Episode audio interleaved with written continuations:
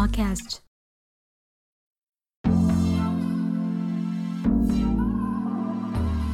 嘿，大家好，我是小本，最近过得如何呢？下礼拜五就是大家期待的清明节和儿童节一起连放的连续假期，可以从四月二号礼拜五一直放到四月五号的星期一，总共是四天。不过大家会不会好奇？好奇是从什么时候开始清明节和儿童节一起放的呢？还有，如果各位和小本一样都是七年级生，应该都有经历过星期六要上班上课的时期。像刚刚前面提到的，如果各位和小本一样都是七年级生，一定都有经历过要每个礼拜六都要上半天课的时期。像我是七年八班的学生。我们是在国小五年级还是六年级的阶段，每个礼拜六都还要去学校上半天的课。通常礼拜六的课，学校也不会安排什么吃重的课程，因为中午就放学了。忘记是小五还是小六，在某一天早上的朝会上，学校就突然宣布，从现在开始，礼拜六不需要来到学校上半天课。哇，当时大家有多开心啊！在场的老师听到，应该也忍不住会心一笑，但又不能表现得太过明显，被学生发现。那学生当然是超级开心的。学生时期，大家只想要放假啊，谁会想要一天到晚都来学校上课？当然，也不会有人想了解为什么会有周休二日的这件事。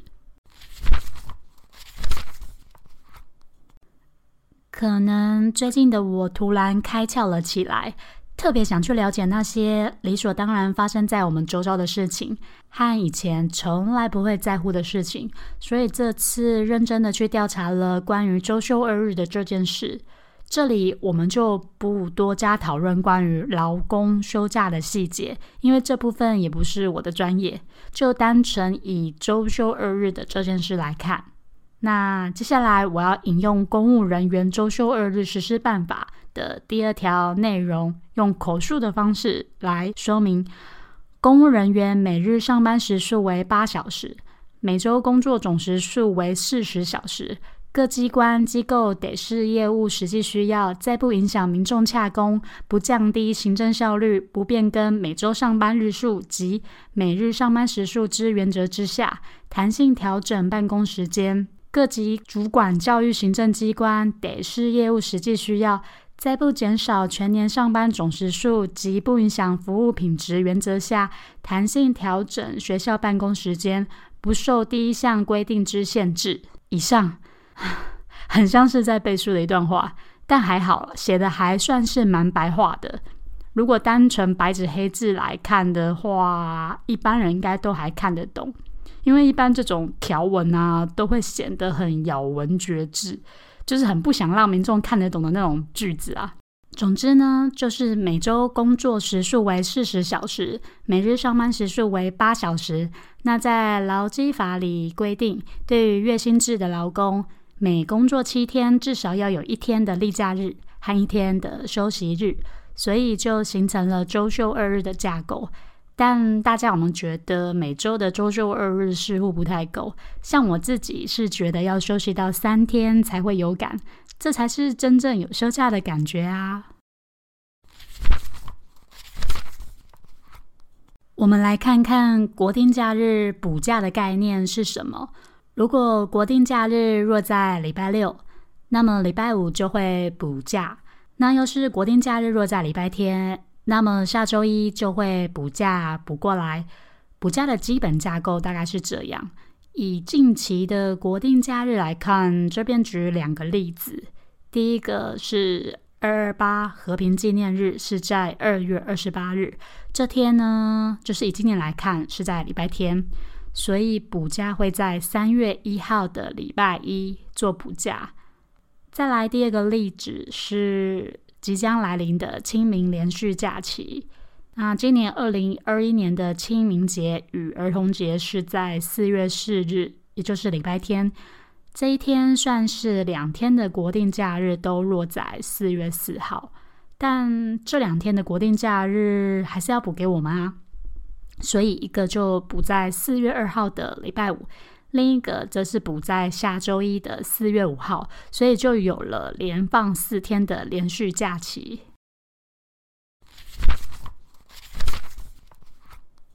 还记得清明节和儿童节原本不是在同一天的啊？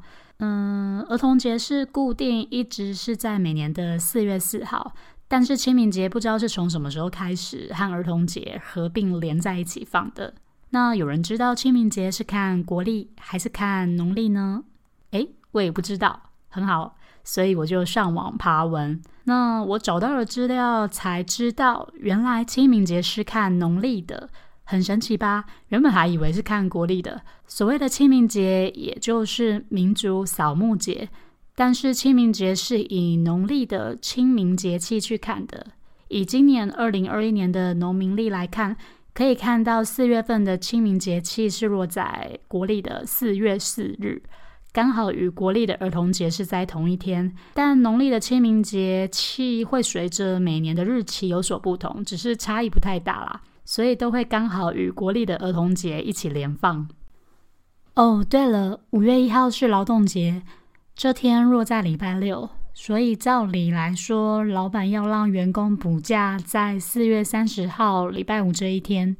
但我们看行政院公布的一百一十年的行事历上，五月一号劳动节并没有被标示前一天要补假的讯息。这是因为这张行事历是给政府相关单位看的，属于公务人员的行事历。像我们一般的劳工朋友是要补假的哦。老板应该要让员工补假，但实际上要补在哪一天的上班日，法律上并没有强制规定，所以要看公司是如何安排的。那在这里，小本事先先提醒大家，要留意公司在劳动节的放假讯息哦。上班要正常打卡上班，但放假也是该放的，就要给他放下去。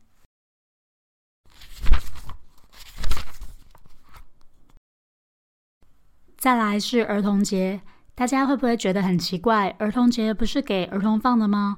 为什么大人也能够放假呢？还是是因为大人也曾经是儿童呢？当然不是这个原因喽。根据内政部的资料，在一九九一年以前，三月八日的三八妇女节会放假一天，但妇女节只有妇女可以放假，会影响到企业机构的正常运作。至于四月四日的儿童节也会放假一天，但儿童节只有小朋友有放假，大人还是要正常上班，小朋友没有人可以照顾，导致引起一些争议。所以在一九九一年的二月一日开始，内政部将妇女节及儿童节的放假合并到清明节的前一天。有些人可能会把四月四日的儿童节又称为妇幼节，但实际上三八妇女节还是存在的哦，只是政府将妇女节的放假日合并到儿童节去。嗯，但是感觉身为妇女的我好像亏到了耶。虽然我没有小孩，但身旁有小孩的妇女们都常说，与其在家带小孩，倒不如来公司上班还来得轻松。妇女节不是更应该要放假吗？带小孩这件事几乎都还是落在女性的身上。我觉得当女人很辛苦耶，又要上班，回家还要照顾小孩，伺候先生。我觉得。很应该要补给女人们一天休假日啊！女人每年多休一天假，应该也不为过吧？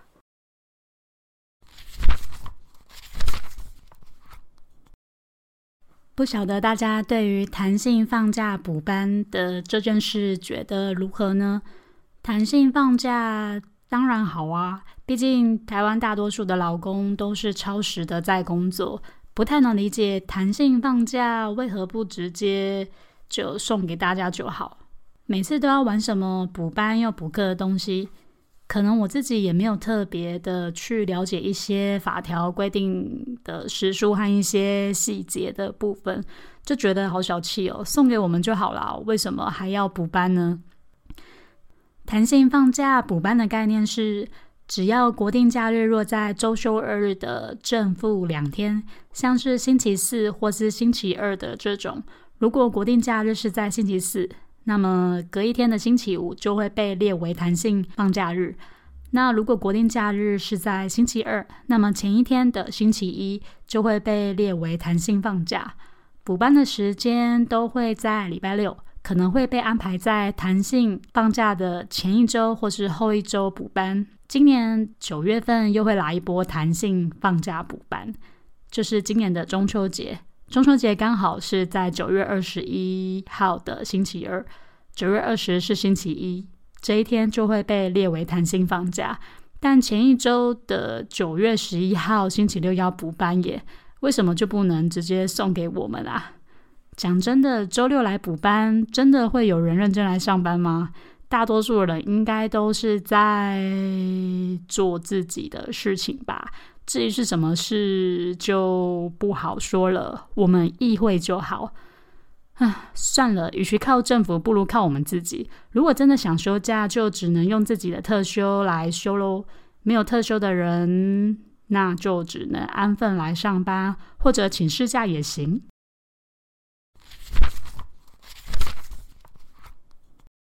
放假真的好重要哦，这关心到每个人的权益。毕竟我们每天都尽我们的本分和义务到公司上班上满八个小时，对于自己的权益也应该要留意一下哦。不要不小心被坑了还不自觉，毕竟台湾人都是吃苦耐劳型的，即使吃亏了，只敢在台面下生气，也不敢在台面上说明白。像小本自己也不例外，有几份工作也是默默被坑了还不自觉，等到最后才知道自己被欺骗了多少年。这可能又要另外开一集来分享自己的辛酸血泪史，那这里就不多说了。台湾休假的制度，嗯。如果有特别去查资料的话，会发现，在劳基法里，劳工有四种假别，分别是例假日、休息日、国定假日、特休假。今天只大略提到前面三个，特休假没有特别的去介绍，毕竟这些假要一一的去拆解说明，可能光一集介绍只能介绍一种价别。但小本也不是专业人士，所以详细的细节就不再多加赘述了。小本在网页上有找到两篇介绍的蛮详细的国定假日和四种价别的说明，可以到方格子这边来点看看哦。大家知道一个概念就好，毕竟这也算是一种冷知识。说不重要，好像也不能说不重要；但说重要，好像也还好。反正还有，反正就点进来看啦。说这么多。